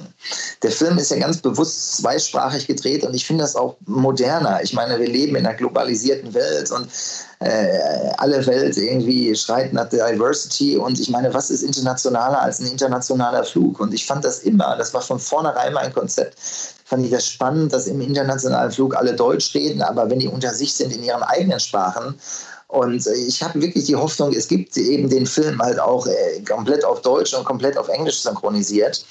Aber äh, für die Stimmung ist es wirklich am geilsten, sich die im Original anzugucken und dann in Deutschland dann äh, vielleicht das Englisch untertitelte und international umgekehrt. Und ich habe den Film jetzt in der früheren Fassung mit Kumpels von mir aus Unna geguckt, die alle jetzt nicht so die großen Englischsprecher sind, also die eigentlich Abitur gemacht haben oder noch nicht mal Abitur und seitdem auch nicht mehr Englisch gesprochen. Und die haben den Film alle komplett verstanden und da waren noch nicht mal Untertitel da drauf. Also der ist so action-driven und so, dass man das auch echt versteht und da sind auch gar nicht so viele Dialoge drin. Und äh, das äh, lege ich wirklich allen am Herzen, an, ans Herz, vor allem die, die diesen Podcast hören, die ja eh eher so einen cineastischen Anspruch haben. Bitte macht euch die Mühe, wählt euch das aus und guckt euch den Film an. Und äh, so ist es auch gedacht gewesen. Und dann seid ihr nach Prag, das war schon relativ schnell klar, dass, ähm, dass ihr da den Film drehen wollt. Aber vorher ging es ja noch woanders. Die ersten Szenen entstanden ja nicht in Prag. Genau, also äh, Prag war eh klar. Christian Becker hatte schon viel in Prag gedreht und äh, es ist auch wirklich ein tolles Team da, gerade was Ausstattung und sowas aus, angeht und so. Ich weiß gar nicht, ob das mittlerweile so wahnsinnig viel billiger ist, nach Prag zu gehen, weil natürlich auch da die Löhne angezogen haben und äh, die äh, haben schon tendenziell mehr Leute dann hinterher, die dann, äh, dann arbeiten. Ich glaube, das ist ist gar nicht mehr so der finanziell so der, der Vorteil. Und trotzdem war das cool, mal so weg zu sein und den Film jetzt nicht direkt vor der Haustür zu drehen, weil man natürlich auch sich anders konzentrieren kann. Und äh, dann kam natürlich aber diese ganze Corona-Welle auf uns zugerollt. Aber die ersten Tage hatten wir noch gar nicht in Prag gedreht, sondern wir haben uns sehr schwer getan, so einen, so einen Flughafen, so eine Military Base für die Geschichte Spiel zu finden. Und hatten dann irgendwann ganz im Osten der Slowakei, fast schon Ukraine, in Poprad, was äh, lustigerweise früher mal Deutschendorf hieß, haben wir einen Flughafen gefunden, der war ziemlich geil, weil im Hintergrund da die Ausläufer der Karpaten, die Tatras sind und die konnten wir so als äh, schottische Highlands verkaufen und den Flughafen hatten wir uns dann an Ort und Stelle überlegt, wenn wir dann also dann viel VFX-Budget da reinstecken und es war Netflix wichtig, dass gerade der Anfang total fett kommt und so, dann können wir den umdressen zur Military Base, die in Schottland spielt und äh, das haben wir dann auch gemacht. Dann haben wir erstmal dann drei Tage da in Poprad gedreht und dann sind wir nach Brno. Das ist die zweitgrößte tschechische Stadt und da haben wir diesen äh, zivilen Flughafen gedreht, wo die Geschichte dann auch beginnt. Also sehr schnell dann und so. Und das haben wir dann äh, als deutschen Flughafen verkauft. Lustigerweise haben wir dann Establisher ganz am Ende, die letzte Einstellung, die wir gedreht haben, haben wir in Düsseldorf am Flughafen gemacht. Die hätten uns unter Corona-Bedingungen erlaubt, da zu drehen. Und das sah auch von außen ganz geil aus. Das haben wir so ein bisschen zusammengemischt dann. Und da haben wir in Brno gedreht und da ging es dann los. Also ich hatte ganz früh schon das Gefühl, wir waren im, im Januar letzten Jahres, waren wir in, äh, in Prag und fingen dann an mit den Vorbereitungen ganz intensiv. Und ich hatte sehr früh das Gefühl, als dann die ersten Corona-Fälle erst in, in, München auftauchten, und so habe ich gedacht, wenn das einmal hier rüber schwappt, dann äh, kann ich mir vorstellen, dass die hier in, in, Tschechien erstmal den kompletten Laden dicht machen.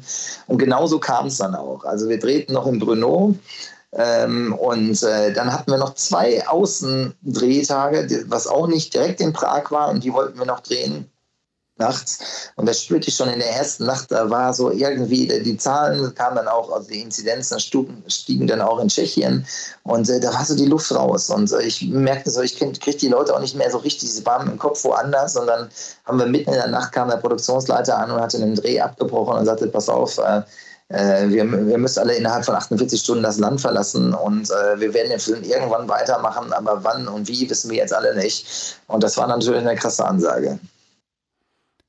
Dann gab es noch, äh, was hattet ihr noch? Einen Masernfall, was war da? Ja, das war ja auch noch so, also äh, ist total bekloppt, als wir dann in, in, in Brno auf den Flughafen drehten. Zu der Zeit gab es, glaube ich, 1200 äh, Corona-Fälle in Deutschland, aber nur 30 Masernfälle.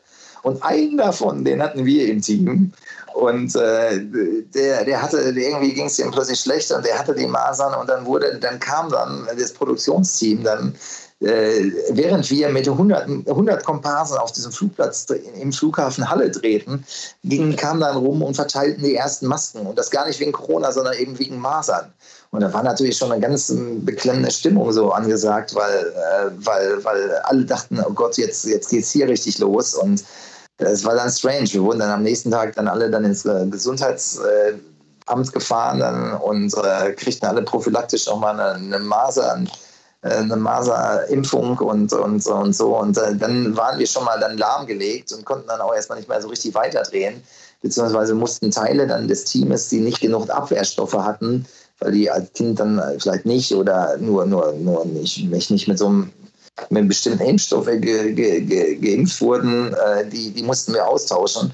Und dann eben kamen diese beiden Außen-Nachtdrehs und davon haben wir ja nur noch den ersten halb gemacht.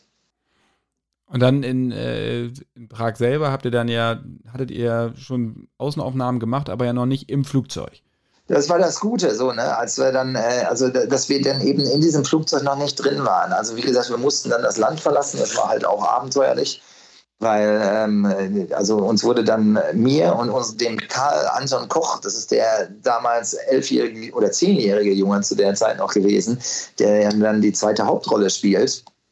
Ähm, der war dann äh, mit seiner jungen Lehrerin dabei. Das ist lustig. Das ist lustigerweise die Lena gewesen, die wiederum die, Bru die Schwester von dem Julius ist, der äh, die Hauptrolle gespielt hat in Der Junge muss an die frische Luft. Das heißt, sie hatte schon ein ganz gutes Verständnis, dann irgendwie, wie es so beim Film abläuft. Und mit den dreien äh, sollte, sollten wir mit einem tschechischen Fahrer von Prag bis nach Köln gefahren werden. Und äh, dann äh, wurden wir an der Grenze dann rausgewunken und die Grenzschützer da, die tschechischen, erzählten dann dem Fahrer, wenn er jetzt das Land verlassen würde, dann würden sie ihn nicht wieder reinlassen. Und das war so eine ganz komische Zeit, so, ne, weil es äh, alles, ich meine, das weiß ja jeder, hat ja jeder irgendwie miterlebt, ist ja einer dieser Geschichten, an denen man sich wahrscheinlich ständig dran erinnert, aber so plötzlich war so, keiner wusste wirklich, was Sache ist und alle Gewissheiten, die, die zerbrachen plötzlich, das war echt ganz eigenartig. Und äh, dann sind wir da ausgestiegen und standen auf so einem Autobahnrastplatz und ich hatte dann auf der deutschen Seite ein Taxiunternehmen angerufen und mit denen ausgemacht, dass die uns für 800 Euro dann nach Köln fahren. Und als äh, der Deal dann klar war, dann äh, fuhr der tschechische Fahrer erleichtert wieder zurück und wir standen da aber mit dem Gepäck für drei Monate. Der Junge hatte dann noch ein Keyboard dabei und Skateboard und eine, eine große Tasche von mir alleine wog 20 Kilo und ich hatte noch zwei andere Taschen dabei. Und dann äh, rief mich dann der Taxifahrer aber an und sagte, er wird nicht ins Land reingelassen. Und äh, ich dann so, ja, was machen wir denn jetzt? Und meinte, ja, keine Ahnung, ihr müsst euch irgendwie zu Fuß durchschlagen. Und äh, dann haben wir das auch gemacht und äh, sind dann, äh, wollten dann über den gesperrten, die Autobahn war gesperrt, also fuhren kaum noch Autos und wir wollten über den Randstreifen dann irgendwie rüber und konnten schon dann irgendwie das äh, Schild lesen, dann ähm, hier Freistaat Bayern und äh, da hat uns dann die tschechische Polizei zu Sau gemacht. Wir haben nichts verstanden, aber zumindest so viel, dass wir da nicht lang dürfen. Und mussten dann so einen so so ein Autobahnzubringer sind wir runter und durch ein Tal, da war das ist Niemandsland und der natürliche Grenzverlauf, ein Fluss, der ähm, genauso groß und breit ist, dass man nicht drüber springen kann. Es war März, das Wasser war kalt und drumherum ist nur Sumpfgebiet. Und dann äh, war ich in diesem Tal und ähm, äh, hatten sich dann auch noch ein paar Leute, die in ähnlicher Situation waren, uns angeschlossen. Und da unten hatte ich gerade so viel Empfang, dass ich gerade ähm, Google, dass ich äh, nicht Google Maps aufrufen konnte und nicht genau wusste, wo wir sind, aber telefonieren konnte. Und äh, halbstündlich rief mich der, der, der tschechische Taxi, äh, der, der deutsche Taxiunternehmer an und äh, meinte, ja, wo ist das denn? Ich so, keine Ahnung, wir stehen hier irgendwo im Niemandsland. Und er, ja, das kostet aber jetzt mehr als 800 Euro. Ich so, jetzt machen Sie sich mal über das Geld keine Sorgen. Ich stehe gerade bis zum Knien im Wasser und das war echt so. Das war Sumpfgebiet und so. Und dann hat er, ja, Sie steigst mir aber nicht ins Taxi. Ich so, ja, alles klar und so. Und dann sind wir zweieinhalb Stunden durch dieses Sumpfgebiet marschiert, an dem Fluss entlang und es wurde langsam dunkel. Auf der anderen Seite war dann noch die deutsche Polizei, die aber nichts machte. Ein Fahrradfahrer kam dann noch an den, an den Fluss ran und meinte, er wollte ihm Bescheid sagen, aber die fühlten sich nicht zuständig. Und dann haben wir irgendwann, dann wurde auch, ich hatte ja auch die Verantwortung auch für diesen Jungen dann, ne? und äh, der war natürlich auch irgendwann so ein bisschen unentspannt, als es dann dunkel wurde. Und dann fanden wir ja zum Glück an so einem Bauerngehöft so zwei umgestürzte Bäume und da konnten wir mit Sack und Pack dann rüber. Und dann kam die deutsche Polizei, um uns zu erzählen, ja, sie konnten da nicht helfen, weil das hätte man auch als Fluchthilfe werden können. Ja, man hier seid mir ein paar Experten, ihr habt doch gesehen, also, gehört, dass wir Deutsche sind, ja, wie auch immer. So, also es war, ich, ich will da auch niemanden jetzt irgendwie blöd aussehen lassen und so. Das war halt einfach, äh, also es war aber schon krass, wie eben so, irgendwie man denkt, man ist in Europa und so und wie so Kleinigkeiten und plötzlich so, also so, so dieses, man kann sich so aufeinander verlassen und plötzlich weiß keiner mehr, was Sache war. Und das war schon echt ein stranges Gefühl. Und ich will das jetzt überhaupt nicht damit vergleichen, aber dann habe ich mir darüber nachgedacht, wie krass das ist, wenn Leute so wirklich auf der Flucht sind und überhaupt nicht wissen, wohin und irgendwo gewollt sind. Und also das war schon, äh, schon für uns ein beeindruckendes Erlebnis. Aber dann konntest du dich, dann wart ihr in Deutschland, habt ihr es nach Köln geschafft, zum Glück alle, dann konntest du auch ein bisschen, dann hast, konntest du schneiden und so und warten, bis du wieder ins Land konntest. Oder wie, wie ja, genau. Wir hatten dann drei Monate Lockdown und da konnte ich dann entspannt, also der Taxifahrer war dann cool, der fuhr uns dann für 1000 Euro dann nach Hause, in den Jungen rechtzeitig abgeliefert. Ich habe den zwischen im Lockdown auch irgendwann einmal mal besuchen können und so und das war ganz lustig, auch mit seiner Familie, die uns toll unterstützt hatten. Ich hatte Zeit noch mit dem Yoshi Heimrath, den Kameramann, auch ein geiler Typ ja, äh, auch irre war, so ne, dann äh, schön das Storyboard noch so zu, zu, zeichnen in der Zwischenzeit. Das Flugzeug konnte noch besser auf Vordermann gebracht werden und dann äh, kamen wir dann im, im Juli wieder zurück nach Prag und äh, haben dann äh, nochmal direkt einen Fall von Corona gehabt, wo wir dann alle plötzlich wieder in Lockdown mussten. Wir durften dann also fünf Tage lang unsere Wohnung nicht verlassen, wurden auch vom tschechischen Gesundheitsamt kontrolliert. Und äh, dann haben wir dann Anfang August wieder angefangen zu drehen. Und der Dreh lief einfach komplett glatt. Aber diese Anspannung in Tschechien gingen die Zahlen radikal hoch, nachdem die also im Frühjahr alles dicht gemacht hatten, hatten die dann alles offen. Und wir haben natürlich mit Komparsen gedreht und im Flugzeug geht es auch nicht irgendwie, dass wir da irgendwie Social Distance einhalten und so. Wir hatten ein tolles Sicherheitskonzept, wir wurden ständig, wir wurden in verschiedene Gruppen unterteilt, wurden alle unabhängig immer getestet, so dass man immer darauf reagieren kann. Das Kernteam durfte dann wieder mit den anderen Leuten nichts zu tun haben, dass wenn irgendwo ein Fall auftaucht, dass man nicht gleich den ganzen Dreh dann hinterher ähm, dann, dann lahmlegen muss. Also das war schon äh, speziell, aber es war auch ein bisschen traurig, weil irgendwann durften wir auch abends nicht mehr in die Biergärten, durften uns dann nur noch untereinander in unseren Wohnungen treffen und so. Und, äh, und äh, für mich war es einfach total anstrengend, weil ich wusste, wenn wir jetzt nochmal, und das passierte dann nochmal, nochmal, hatten wir einen Fall, dann mussten wir wieder fünf Tage unterbrechen in Quarantäne. Und nochmal, da hätte uns das nicht passieren dürfen, weil das deutsche Jugendamt sagte irgendwann, also wenn das jetzt nochmal passiert, wir können den Jungen die Aufenthaltsgenehmigung für den Jungen nicht mehr verlängern, der muss zurück nach Deutschland. Der war da schon irgendwie mit uns drei Monate und zum Glück haben wir dann alles geschafft. Aber es war extrem anstrengend. Jeden Morgen, wenn ich zum Set war, habe ich echt gebetet, dass, dass, dass wir das jetzt durchkriegen. Und äh, mit jedem Tag, den wir runter hatten, wurde es irgendwie komischerweise gefühlt noch, noch, noch, noch anstrengender. Aber es hat dann ja alles toll hingehauen. Also eigentlich ist das Projekt ja das, das perfekte Beispiel dafür, wie man an seine Vision glauben kann und wie, wie Hartnäckigkeit auch auszahlt. Ja, absolut. Wenn du, ähm, du hattest ja, hast auch gesagt, du bist, bist vor allen Dingen bekannt für deine Komödien, ähm, die auch immer ein bisschen was Tragisches natürlich drin haben, weil dadurch werden Komödien erst interessant. Ja. Ähm, jetzt hast du einen Vampirfilm gedreht, also auch hart, der ist, hat leisen Humor, aber der ist jetzt nicht, also subtil eingestreut, aber der ist jetzt nicht ähm, mit Gags überladen. Ähm, bist du daran anders rangegangen, an die Inszenierung eines Vampirfilms als an eine Komödie?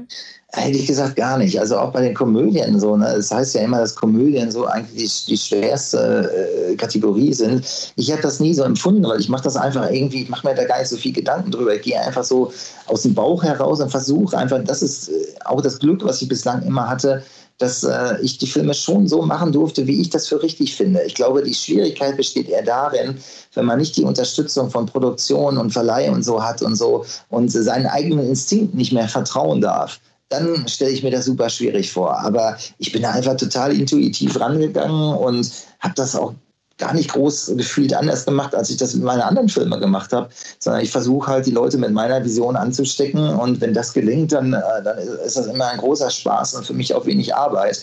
Und dann muss ich nur entscheiden, du, dann, dann zünde ich die Leute so an, dass sie bereit sind, auch alle, die kreativ da beteiligt sind, ihr Bestes abzuliefern. Und ich muss dann nur immer entscheiden, passt das dann irgendwie im Gesamtkonzept zusammen oder schießen die mal übers Ziel hinaus. Aber das kann man dann relativ einfach nachjustieren. Also ich bin da überhaupt nicht anders angegangen du hattest von Dusk Till Dawn, hatten wir auch schon drüber gesprochen, dass der Film dich maßgeblich beeinflusst hat, also dass du ihn einfach unglaublich toll fandest und äh, auch wie das einfach gedreht wurde von Rodriguez, Schrägstrich Tarantino. Ähm, welche Filme standen sonst so Pate, also aus dem, aus dem Horrorgenre? Ähm, ja, jetzt bin ich gerade, jetzt äh, fällt mir tatsächlich nicht so richtig die Titel an. Irgendwie dieser, dieser schwedische Film Let Me In oder Don't Let the Right Ones In. Eins war der, die, mhm. die fand ich beide sehr gut, weil die so eine andere Ebene hatten. Ähm, da fand ich auch das amerikanische Remake sehr gut eben. Also Let Me In, glaube ich, ist die, die schwedische Fassung gewesen. Hat natürlich auch schwedische und andere Namen. Und Don't Let the Right Ones In war eben die äh, amerikanische Variante. Die fand ich sehr geil. Ähm, tatsächlich aber auch ähm, von, aufgrund der Härte und wie das so rüberkam, fand ich 30 Days of Night ziemlich cool. Und äh, alles das, wo das Genre immer so ein bisschen anders erzählt wird. Also Near Dark definitiv ist auch ein Film, der so früher Vampirfilm ja, genau, der, der, der, so eine andere Ebene hatte. Und ich finde das immer cool, wenn man eben dieses Genre, äh, wenn man diese Klischees so aufbricht. Und bei uns kommt ja jetzt überhaupt nichts mit Kruzifixen und äh, religiösen und äh, mystischen äh, Hintergrund drin vor, sondern das haben wir alles weggelassen und haben das versucht, jetzt auf so eine rein äh, biologische Ebene zu bringen, was ich jetzt auch äh, sehr zeitgemäß finde. Ohne den, den Mythos vollkommen zu entzaubern, muss man auch nochmal Nein, sagen. wir haben natürlich Dinge, aber man kann sich, das ist ja das Schöne bei solchen Sachen, man kann sich das ja selber dann definieren. Aber es muss dann halt in der Geschichte heraus verständlich sein. Wenn man solche neuen Regeln aufsetzt, dann müssen die auch konsequent äh, durchdekliniert sein, damit der Zuschauer dann auch äh, versteht, äh, wie das funktioniert. Abschließend möchte ich ganz gerne noch ein bisschen über die Bildsprache äh, reden. Du hast äh, Joshi Heimrath angesprochen, dein Kameramann. Der hat unter anderem ja auch bei Berlin Alexanderplatz gedreht. Kannst du ein bisschen was über euer visuelles Konzept erzählen? Ja, also wir, wir hatten immer sehr früh überlegt, ob wir, ähm, ob wir ähm, den Film eher mit so gestagten Bildern, also mit langsamen Fahrten machen wollen und und, und so mehr so Ruhe erzählen oder ob wir auf Handkamera gehen. Und äh, dann war irgendwie ganz schnell klar, äh, das gibt kein Entweder-Oder, sondern wir müssen das beides machen und die Geschichte entwickelt sich halt auch. Und Yoshi hatte sehr früh eben das Konzept zu sagen, wir fangen erstmal ruhiger an und alles so ein bisschen getragener. Und je mehr die Action losgeht, äh, desto mehr schalten wir auch auf Action um, was auch total Sinn gemacht hat. Und äh, wir haben alles durchgebordet und äh, ich habe dann sehr schnell gemerkt, der Yoshi hat da so eine klare Vision, die sich auch immer mit meiner trifft, dass ich irgendwann auch ganz ehrlich bei den, bei den Storyboard-Sessions gar nicht mehr groß dabei war. Es war auch cool, er saß dann in Prag und unser Storyboard-Artist äh, Axel in, in, in, in äh, Köln und äh, das ging dann wunderbar remote. Der zeichnete dann immer auf dem Tablet und ich guckte dann hin und wieder mal über die Schulter und Yoshi zeigte mir, was er so gemacht hat und das hat mich natürlich immer total begeistert. Aber ich hatte auch mit so vielen anderen Sachen zu tun und ich habe mich dann irgendwann komplett drauf verlassen, dass Yoshi eben Director of Photography ist. Das heißt, er macht die Bildgestaltung und äh, ich kann mich um das Inszenieren, auf das Inszenieren konzentrieren und das ging auch genial auf. Das ist ja auch vor allem gerade im Flugzeug ein bisschen schwierig, da hast du dieses klaustrophobische ja. Genau, das wollten wir immer wir wollten auf jeden Fall nicht zu weitwinklig werden, um dieses Klaustrophobische zu erhalten. So das Eng da drin, es sollte auch sehr dunkel werden und so. Und auch äh, diese Stimmung, die äh, wollten wir natürlich durchziehen durch den Film. Jeder, der schon mal auf dem, Flug, äh, auf dem Flugzeugklo war und rückwärts rein musste und vorwärts wieder raus, weiß, wie eng das ist. Ja. Ja, aber das ging gut. Also, also, das Set war auch super gebaut. Wir hatten auch ein paar Sprungwände. Das ließ sich oft nicht vermeiden, aber wir haben immer darauf geachtet, dass wir keine Einstellungen machen, die theoretisch im Flugzeug nicht möglich sind. Also wir wollten jetzt nicht das Flugzeug aufschneiden und von außen da reinfilmen und so, sondern wir wollten immer diesen sehr echten dokumentarischen, also dass man die Geschichte quasi miterlebt mit den Passagieren an Bord, das wollten wir immer beibehalten. Peter, tausend Dank. Lass mich noch eben ganz zum Abschluss noch zwei Leute, die auch so in so entscheidenden Positionen waren, jetzt wo ich den Yoshi erwähnt habe und so. Ne? Also äh, äh, gar nichts gesagt habe ich über Kai Setti. Da, das, das, ist auch nochmal wichtig, weil der auch eine der wichtigen Rollen mitspielt. Der äh, Kai habe ich kennengelernt über ein paar Jahre, vor ein paar Jahren hatten wir eine Kampagne für die Deutsche Bahn gedreht. Und ähm, seitdem waren wir befreundet und tatsächlich hatte ich kurz vor äh, Drehstart, ähm, Netflix hatte ihn schon approved und ich hatte irgendwann äh, das Gefühl, bin ich vielleicht jetzt da, was die Besetzung angeht, da beeinflusst dadurch, dass er ein Freund von mir ist. Und das war so ein Moment, wo ich die Sascha Bühler anrufen konnte und sagte, Sascha, ähm, ich habe hier zwei Leute, ich finde die beide spannend. Guck doch mal bitte drauf ich bin mir gerade unsicher. Und alleine, dass ich mir getraut habe, diese Unsicherheit auch zu kommunizieren, das hätte mir ja auch als Schwäche auslegen können, spricht also für dieses Vertrauensverhältnis, was ich zu Netflix hatte. Und ich bin so glücklich, dass die hinterher gesagt haben, nee, der Kai ist, der ist es, der bringt da so eine, so eine Leichtigkeit und so eine Sympathie mit rein. Und ich sehe den fertigen Film und sage, das war auch genau richtig. Also das passiert mir dann auch, dass man mal plötzlich so einen Moment hat, wo man irgendwie so einen leichten Blackout hat oder nicht wirklich weiß, irgendwie ist man jetzt da beeinflusst oder nicht. Das war so großartig. Und da muss ich noch zwei Leute erwähnen, die äh, da mitgemacht haben. Das ist einmal die Dasha Dauenhauer, die Komponistin, die übrigens auch Berlin Alexanderplatz gemacht hatte. Äh, das war übrigens auch ein Tipp, äh, der, was über die Sascha von Netflix kam. Äh, ich war da sehr offen Und äh, bin ich auch sehr glücklich drüber. Die Tasche habe ich tatsächlich erst kennengelernt, als wir den Film in Berlin hinterher synchronisiert haben. Bis dahin lief das alles nur über Computer und das funktionierte 1A und äh, mit dem Schnitt war es ähnlich. Den Knut Hake, der den Film geschnitten hatte, den hatte ich nur mal für 20 Minuten auf der Durchreise in Berlin am Hauptbahnhof getroffen und einfach aus dem Bauch heraus entschieden, das äh, matcht irgendwie, das funktionierte perfekt.